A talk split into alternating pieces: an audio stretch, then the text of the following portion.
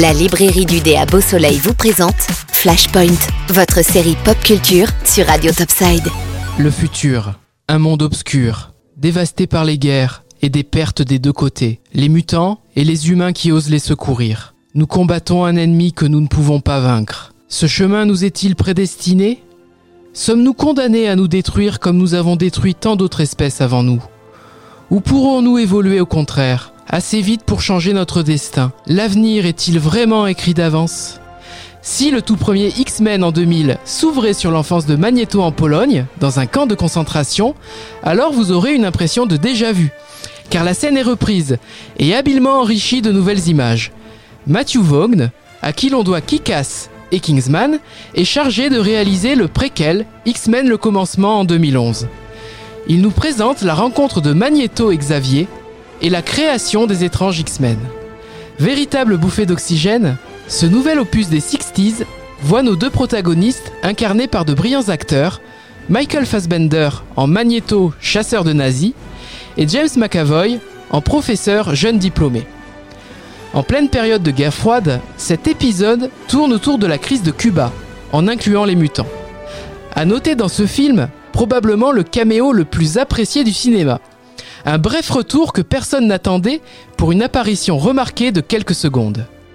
À mi-tout du long, la fin tragique de cet épisode pose clairement la fracture entre Xavier et Magneto. Trois ans plus tard, Brian Singer, réalisateur des deux premiers films des années 2000, revient derrière la caméra avec X-Men Days of Future Past. Véritable pépite, tout film confondu. Le casting original est de retour dans un futur apocalyptique et c'est Wolverine, décidément, qui voyage dans le temps, faisant ainsi le lien avec l'ancienne génération. Les deux temporalités se confondent entre présent et futur. Seul bémol dans cet exercice périlleux, vous l'aurez compris, des incohérences notables que seuls les fans souligneront. Après la grandeur, le déclin. Si les deux premiers épisodes de cette nouvelle aventure ne manquent pas de personnalité, ce n'est malheureusement pas le cas de X-Men Apocalypse et X-Men Dark Phoenix les idées ne se renouvellent pas. On sent la série à bout de souffle. Les deux épisodes ne seront sauvés que par leurs acteurs principaux, incarnant Magneto et Xavier.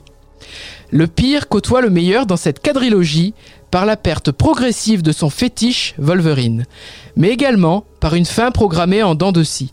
Retenez X-Men le commencement et Days of Future Past, notamment la version longue de ce dernier, pour encore plus de plaisir.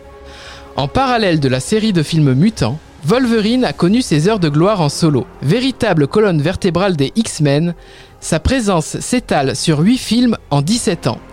Vous le retrouverez pour l'épisode final sur le cycle des X-Men et ce sera dans le prochain Flashpoint. La librairie du dé vous a présenté Flashpoint, votre série pop culture sur Radio Topside. La librairie du dé, 4 avenue du Général de Gaulle à Beau Soleil.